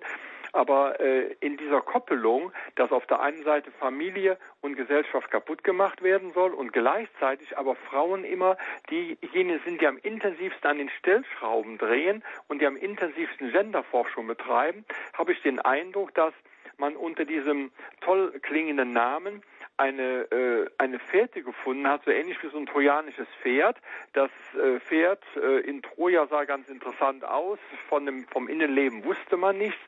Sender sieht irgendwo wie eine neue Forschung aus. Äh, Forschung möchte man sich ja nicht entgegensetzen. Und dann wird über diesen Genderbegriff all das transportiert, was eben auch der Anrufer einbrachte, nämlich Kinder kaputt machen, Familie kaputt machen, um anschließend eine ganz neue Gesellschaft zu gründen. Und diese Gesa äh, neue Gesellschaft, wie die aussehen soll, ich glaube mittlerweile ist es auch keine kommunistische mehr, sondern da gibt es also noch andere Ideologien, äh, die dahinter stehen. Aber da gibt es auf jeden Fall eine Parallele. Aber meine Einschätzung, die ist also jetzt nicht wissenschaftlich erforscht, dass äh, das eine äh, Steigerung des Feminismus ist, ist für mich darauf zurückzuführen, dass ich eben feststelle, dass sich Frauen am intensivsten dort betätigen und Frauen am intensivsten die Frauenrolle als das Positive und die Männerrolle als das Negative bezeichnen. Und das lässt sich nicht mehr nur mit Karl Marx erklären. Es gab ja eine Oberfeministin in den USA, die dazu aufgerufen hat, richtig per Facebook und im Internet und ganz breit, den äh, Muttertag, nee, Entschuldigung, den Vatertag zum Weltkastrationstag zu erklären, um 90 Prozent der Männer zu kastrieren, um endlich mal äh, von diesem Männerdomäne und, und von diesem Männermachtspiel befreit zu werden. Zehn will man sich wahrscheinlich zur Zucht oder irgendwie was noch erhalten, so als Zuchthengste, aber alle anderen sollten entmannt werden. Die sollten dann nackend über den Marktplatz geführt werden, damit die Welt, natürlich dann die Frauenwelt, endlich sehen kann, dass sie äh, dieses äh, äh, äh, gewalttätige, testosteronbesetzte, äh, Machtgelüste auslebende Manneswesen erniedrigt hat und dann eben auch entsprechend äh, der Männlichkeit beraubt hat. Das hat mhm. vor acht oder zehn Jahren äh, äh, weltweit äh, verbreitet und hat eine große Beachtung gefunden. Äh, Vatertag, Weltkastrationstag. Mhm. Man fragt sich Fragen, woher das bei solche Gedanken bei dieser Dame kommen, aber das werden wir jetzt nicht nachvollziehen können. 089517 008 008 ist die Nummer zur Standpunktsendung zum Thema Bildungspläne, sexuelle Vielfalt und Herr Schröttke aus der Nähe von Mönchengladbach hast die Nummer gewählt. Grüße Sie, guten Abend, Herr Schröttke. Ja, ich danke, dass ich auch was absagen darf dazu. Äh, ich wollte einhaken nochmal in diese Sache, was der Vorredner also am Telefon sagte, mit dem, äh, mit dem äh, Marxismus und die Idee, eine neue Gesellschaft, ein neues Menschen zu schaffen. Die Sache liegt ja weiter zurück. Schon in der französischen Revolution sind ja Pläne geschaffen worden, Familien auseinanderzunehmen, äh, äh die Kindergärten einzuführen. Unter der Rubrik einer allgemeinen Bildung wurde äh, ganz bewusst ähm, also auch schon damals die Gedanken der Krippenplätze, wenn er auch andere Begrifflichkeit hatte. Denn was hieß, diese verarmten oder ich sage jetzt sogar verlotterten Familienverhältnisse damals könnten äh, keine ähm, günstigen Volkskörper schaffen. Das wollte ich mit einwerfen. Und wenn man das sieht, ist es eigentlich, wenn man die so kleinste soziale Gruppe zerstört, die Autarkie der kleinsten sozialen Gruppe, wird der Mensch in Abhängigkeit gebracht. Politisch als auch religiös. Und da steckt der Grundgedanke drin. In der Idee des Divide et Impera, teile und herrsche, heißt es hier das Zerteilen, um dann im Grunde genommen äh, den Menschen so zu nutzen, wie man es gerne möchte. Mhm. Also in der französischen Revolution, ich denke auch dann, bevor die Technisierung so weit geschritten ist, wie sie heute war, war der Mann als Soldat brauchbar. Dafür musste er ein Grundverständnis, Grundbildung haben. Und dann war natürlich auch die Arbeitskraft der Frau grundlegend wichtiger.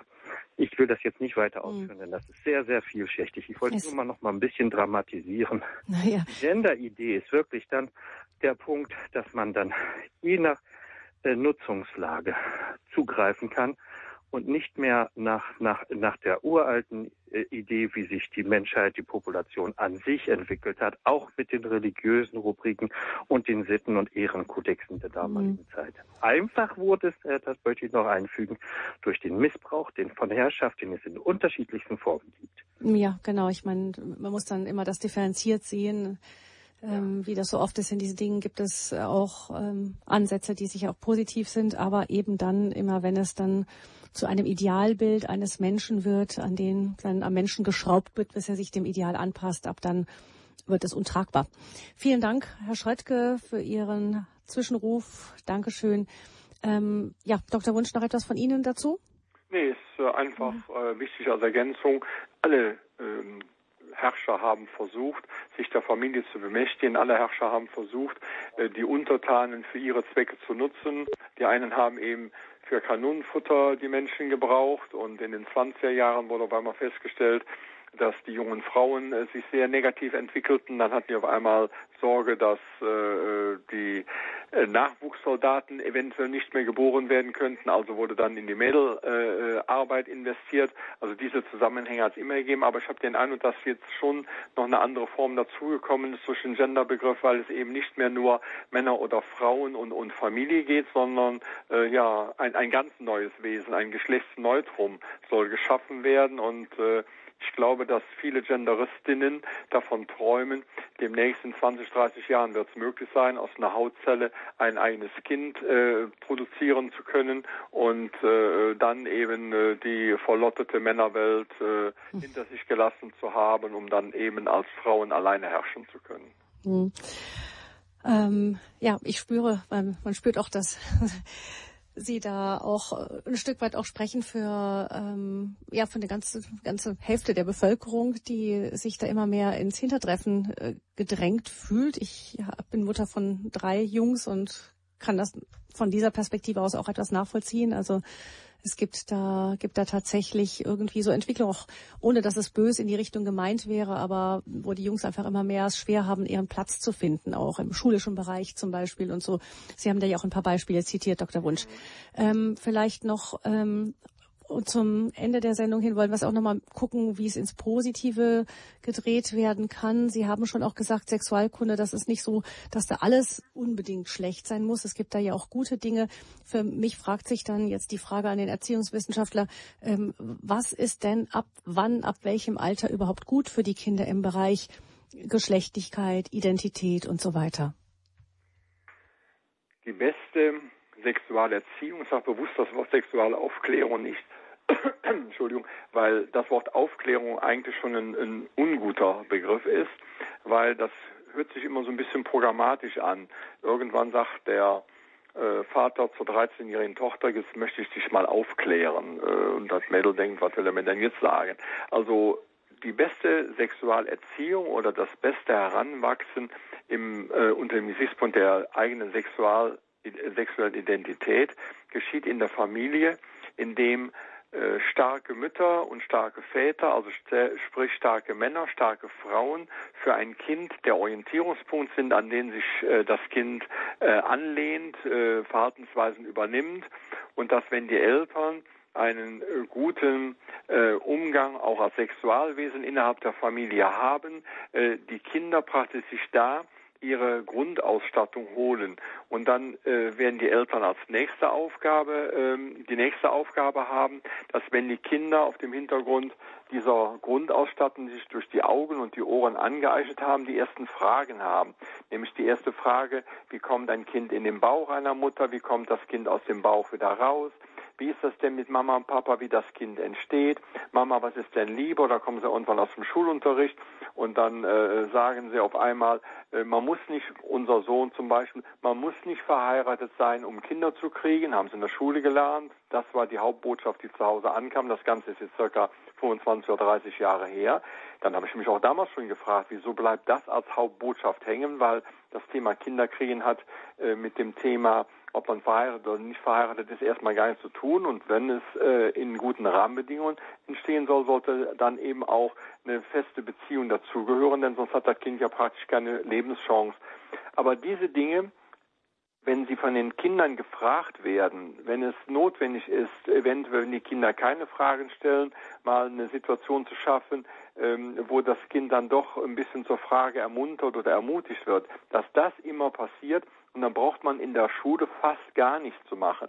Dann wird es sicher in der Schule notwendig sein, äh, den Sexualkundeunterricht so aufzubauen, indem die Kinder ihre eigenen Fragen notieren, die meinetwegen im Rahmen einer Zettelsammlung äh, an die äh, Lehrerin geben und dann die Lehrerin die Fragen durchschaut, um erstmal zu schauen, um was geht es da? Da gibt es Zwölfjährige, die haben schon erste Kultuserfahrungen und da gibt es Zwölfjährige, die wissen nicht, was ein Samenerguss ist oder was eine Eizelle ist oder ein Eisprung ist. Also da ist ja eine Wahnsinns Bandbreite drin, die einmal daher rührt, dass die Kinder sich unterschiedlich allgemein entwickelt haben, aber auch daher rührt, dass Kinder aus Problemfamilien äh, auch im Punkto Sexualleben äh, äh, viel früher in bestimmte äh, Themenbereiche reingezogen werden durch dauernde Männerbekanntschaften der Mutter oder durch was auch immer. Wir wissen auf jeden Fall, dass Kinder aus Scheidungsfamilien ein bis zwei Jahre früher geschlechtsreif sind. Das heißt, da, da werden ganz andere Lebensumstände deutlich und dann hat die Lehrerin die Aufgabe, diese Unterschiedlichkeiten so weit wie möglich aufzufangen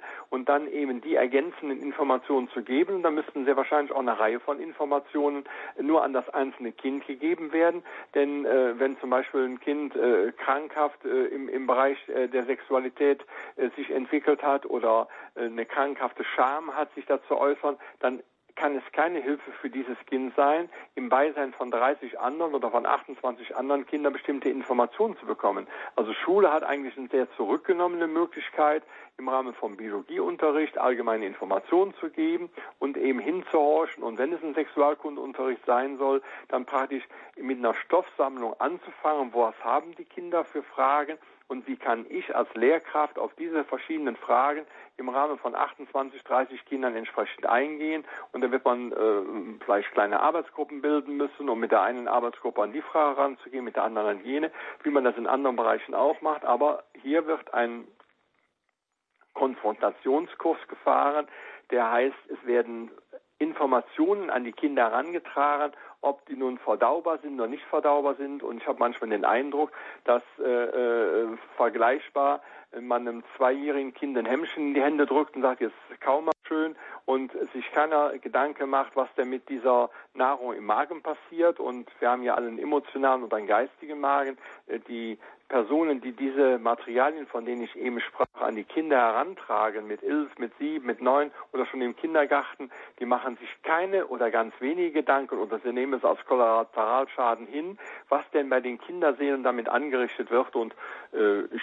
würde als Eltern einen guten Anwalt suchen, der wegen seelischer Grausamkeit den Lehrer oder die äh, eingeflohene Person oder den Kultusminister oder wen auch immer verklagen würde, weil das grenzt an seelische Grausamkeit, was man da den Kindern zum Teil zufügt. Hm, also gerade wenn Kinder sensibel sind, ähm, da sind die Kinder ja sehr, sehr unterschiedlich. Das haben Sie auch schon gesagt.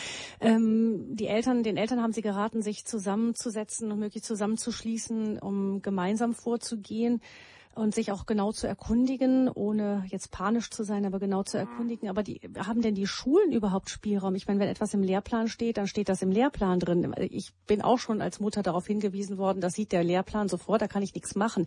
Ist das so? Oder haben die Schulen doch, ich meine auch kirchliche Schulen zum Beispiel gerade, Ähm, da hat man ja auch aufgrund eines gewissen Wertegerüstes der Kirche doch äh, schon nochmal bestimmte Vorstellungen auch zum Mannsein, Frausein als äh, Ebenbild äh, Gottes geschaffen, eben in dieser Mann, Männlichkeit, Weiblichkeit. Ähm, haben die überhaupt eine Chance, das dann auch ähm, in ihrem Unterricht so zu vermitteln oder müssen die sich anpassen? Also wenn Schule einbringt als erstes, das sind die Richtlinien, da können wir nichts machen, wird damit eigentlich zum Ausdruck gebracht, wir haben keine eigene Position oder wir haben Angst, die eigene Position zu leben. Äh, in Schule herrscht ein dermaßen großes Chaos, dass keiner mehr weiß, wie die einzelnen Fächer unterrichtet werden sollen. Und da fragt keine Bezirksregierung, ob der Deutschstoff oder der Mathestoff oder der Biostoff entsprechend genau so umgesetzt wird, wie das im Buch steht. Da sind die froh, wenn die Kinder nicht allzu viele Sitzenbleiber äh, in den Schulen produzieren und, und äh, wenn es keine großen Auffälligkeiten gibt. Also ich will damit sagen, wenn eine Lehrkraft mit breiter Schulter und am besten auch mit dem Kollegium im Hintergrund sagt, diese Dinge machen wir nicht oder noch vor, noch schöner. Wir fassen den Sexualkundeunterricht so auf, indem wir das und das ansprechen und äh, man kann ja nicht alles ansprechen, was es auf der Welt gibt oder irgendwie so. Also das heißt mit einer Mischung aus Kreativität und, und Zielstrebigkeit, bestimmte Dinge wegzulassen, mir haben so viele Schulvertreter gesagt, dass in ganz vielen Bereichen das ja auch passiert. Dann ist äh, dreimal hintereinander der Lehrer krank, dann wird da bei Mathe irgendwo ein Sprung gemacht und das fällt dann halt aus. Also wenn man diese Freiheit sich selber noch lässt, kann Schule unwahrscheinlich viel machen und wenn dann die Eltern noch dahinter stehen und die Eltern von den Klassen, wo gerade Sexualkunde wiederum auf dem Programm steht, bevor der erste Unterricht losgeht, sich mit dem Lehrer an im Rahmen der Elternversammlung und der Elternmitwirkungsgremien und sagen, was steht denn da an? Machen Sie den Unterricht? Macht das irgendwo jemand von außen? Äh, um welche Inhalte geht es? Bitte legen Sie uns mal das Bildungskonzept äh, des Landes Nordrhein-Westfalen, des Landes Bayern, des Landes Baden-Württemberg vor. Wir möchten das kennenlernen. Diese Dinge habe ich nur kennengelernt, weil ich mich ganz intensiv reingearbeitet habe. Ich gehe davon aus, dass äh, 90, vielleicht ja 95 Prozent der Eltern, die ihre Kinder in der Schule haben, diese Bildungskonzepte noch nie gesehen haben, sonst würden die äh, Sturm laufen und, und würden dagegen angehen. Also das wäre die Aufgabe der Eltern, in Verbindung mit Schule ranzugehen. Mhm. Die Aufgabe der Schule wäre es, den größtmöglichen Spielraum sich selber zu lassen, um wichtige Dinge zu tun und die anderen nicht zu tun. Ja, Sie haben eben ja auch schon gesagt, ähm, dass es im, gerade im Sexualkundeunterricht oft darum geht, einfach um das Vergnügen, den Spaß und irgendwie diese Beziehungs ähm, genau, das läuft in Beziehungen halt ab. Also da wird nicht ganz genau, äh, wird nicht unterpuffert mit der Gefühl der Verantwortung, mit dem Aufmerksammachen von der, der Kinder, der Jugendlichen, dass es eben, dass es bei der Sexualität eben auch um Verantwortung geht, um Verantwortung übernehmen für einen anderen Menschen, für ein möglicherweise dann trotz irgendwelcher Vorsichtsmaßnahmen doch entstehendes Kind. Also ähm, und da haben Sie ja auch gesagt, ähm, vorhin, wenn ich das richtig verstanden habe, die Familie ist einfach, ähm, weil sie auf Stabilität ausgelegt ist, die beste Grundlage für ein Kind aufzuwachsen. Ähm, ja, die Ehe, die eben das eine feste Verbindung, eine verbindliche Verbindung zwischen Vater und Mutter. Ähm, kann man denn das überhaupt auch mit einbringen? Darf die Schule das mit einbringen, zum Beispiel zu sagen, ja, ähm, wie sieht das mit der Verantwortung aus und eine Verantwortung kann am besten in einer stabilen Beziehung übernommen werden? Äh, eigentlich äh, darf es nicht, sondern sie muss es tun. Denn alle Forschungsergebnisse gehen dahin, die gesamte Bindungsforschung, die hat also weder was mit Gender noch mit einem anderen Thema zu tun. Es geht einfach nur um die Bedeutung der Bindung für ein Kind und die Bedeutung der Bindung für das Aufwachsen. Also wenn eine Schule verantwortungsbewussten Sexualkundeunterricht machen würde, müsste sie sagen, ähm, jeder Mensch, der mit einem anderen Menschen Sozialkontakte eingeht, hat eine gewisse Verantwortung für diesen anderen Mensch auf dem Hintergrund dieser dort entstandenen Bindung. Da kann ich den Exupery nehmen. Du bist zeitlebens verantwortlich für das, was du dir vertraut gemacht hast. Und ich hoffe, dass wenn Menschen miteinander Sexualkunde, äh, Entschuldigung, Sexualkontakte eingehen, dass sie sich auch ein bisschen in Anführungszeichen vertraut gemacht haben, dass das in, in einem Beziehungsgeschehen stattfindet. Und wenn aus dieser Beziehung dann wiederum ein Kind entsteht, hat das Kind ja wiederum einen Anspruch darauf, in einer festen, kontinuierlichen Bindung aufwachsen zu können, damit es keinen Gewaltverbrecher gibt, was mittlerweile auch erforscht worden ist, dass die Kinder, die diese Anfangsbindung nicht haben, äh, hochgradig gefährdet sind, asoziale Verhaltensweisen zu zeigen. Also jeder Unterricht, der ein bisschen äh, die gesamte Fächervielfalt einbeziehen würde, Sexualkundeunterricht, dann müsste das eigentlich selbstverständlich sein. Aber also ja, genau. Schule hat also mehr Möglichkeiten, als einem manchmal suggeriert wird. Also auch in Freiräumen. Also, ja, auf jeden Fall. Hm.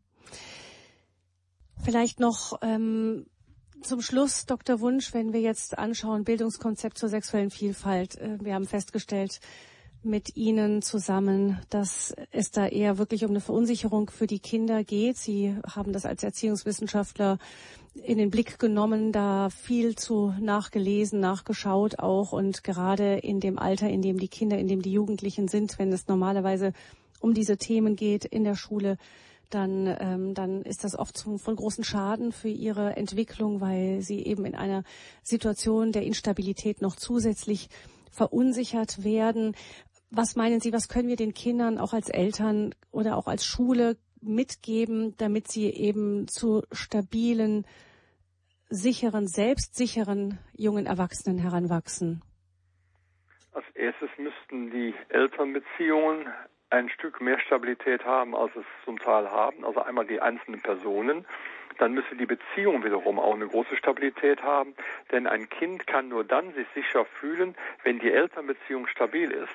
Denn wenn die Elternbeziehung instabil ist, hat das Kind ja schon so eine Hab-Acht-Position im Sinne von, kann ich Mama was fragen, kann ich Papa was fragen? Nicht, dass wiederum ein Problem zwischen den beiden entsteht. Also das heißt, die Dinge gehören ja alle zusammen. Und wenn ein Kind sich wirklich in einer Beziehung mit den Eltern sicher fühlt, wird es auch mit seinen Unsicherheiten entsprechend in dieser sicheren Bindung gut umgehen können. Dann wird es sagen, Mama, meinst du eigentlich, ich wäre ein hübsches Mädel oder nicht? Oder meinst du eigentlich, ich wäre ein richtiger Junge oder nicht? Meinst du eigentlich, das heißt, diese Themen kann ich ja nur aussprechen, wenn ich mir sicher bin, dass Mama und Papa hinter mir stehen. Und da müssten die Eltern auch ein ganzes Stück mehr Zeit investieren, um eben diesen Kindern auch diese Erfahrungsräume zu geben.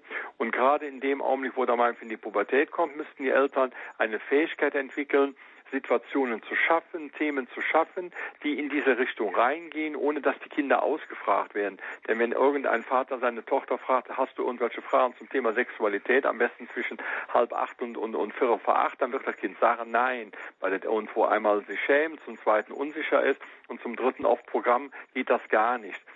Aber der Vater oder die Mutter müssen sich die Zeit nehmen, sich abends mal vielleicht um halb acht oder acht bei dem Kind aufs Zimmer zu setzen und sagen, ach Mensch, erzähl mir doch mal, wie es bei euch im Augenblick so äh, losgeht. Äh, äh, sind denn die Ersten in der Klasse auch schon hier mit, mit Liebesbriefen schon aktiv oder noch nicht? Ich frage zur Klasse, um mit meinem Kind zu reden. Das Kind hat die tolle Möglichkeit, von den anderen Kindern was zu berichten. Damit berichtet aber gleichzeitig natürlich von sich. Also diese Fähigkeiten müssten Eltern viel stärker entwickeln, um eben auch ein geeigneter Gesprächspartner zu sein, der gut hören kann, aber der auch durch bestimmte Situationen als Vorlage die Kinder dazu bringt, dass sie eben auch ihre Fragen entsprechend einbringen können. Vielen Dank. Dr. Wunsch für diese Sendung zum Thema Bildungskonzepte zur sexuellen Vielfalt. Wir haben von Ihnen gehört, mehr Verunsicherung als Aufklärung tatsächlich findet da an den Schulen statt. Und Sie haben die Eltern dazu aufgerufen, sich wirklich intensiv mit dem Thema zu beschäftigen, nicht gleichgültig daneben zu stehen, die Entwicklung nicht weiter zu verschlafen, so wie es bisher in vielen Fällen geschehen ist. Vielleicht noch ganz kurz ähm, für Sie, liebe Hörerinnen und Hörer, zum Nachlesen. Es gibt ein Buch mit mehr selbst zum stabilen Ich, Resilienz als Basis der Persönlichkeitsbildung. Das ist ein Buch, das Dr. Wunsch geschrieben hat. Ein zweites Buch, eben Sie haben angesprochen, Dr. Wunsch, ähm, wie wichtig die Paarbeziehung ist. Da gibt es mit vielen Tipps das Buch Boxenstopp für Paare und ein drittes Buch auch von Dr. Wunsch selber, die, Verwöhn, die Verwöhnungsfalle das, da geht es vor allem um wirkungsvolle Erziehung. Die Bücher, die Titel der Bücher werden hinterlegt in der, im, beim Radio Horeb Hörerservice, welcher die Nummer hat 08328 921 110. Noch einmal 08328 921 110. Sie können den Hörerservice morgen ab 9 Uhr erreichen. Vielen Dank, Dr. Wunsch. Genau, es gibt noch ein neues Buch von Ihnen, das heißt, wie geht's, wo geht's bitte nach Stanford? Da geht es darum, wie Kinder ähm, in einem guten Sinne zu wieder motiviert werden können, mehr Anstrengung zu bringen und ähm, um, um Leistung zu erbringen, sich besser anzustrengen. Das ist ja auch etwas, was vielen Kindern heute fehlt. Ich denke, das werden wir auch mit Ihnen gerne nochmal in einer anderen Sendung thematisieren, dieses Thema grundsätzlich. Für heute erst einmal vielen Dank, Dr. Albert Wunsch, für diese Sendung. Alles, alles Gute Ihnen und einen schönen Abend, eine gute Woche nach Neuss. Ja, und allen Hörerinnen und Hörern auch eine gute Woche. Und der beste Dank ist, morgen in der Schule anzufangen und sich der Elternverantwortung bewusst zu werden. Vielen Dank. Ich verabschiede mich auch von Ihnen, liebe Hörerinnen und Hörer. Sie können diese Sendung nachhören im Internet unter www.horeb.org oder auch gerne weiterempfehlen. Alles Gute Ihnen, einen schönen guten Abend wünscht Gabi Fröhlich.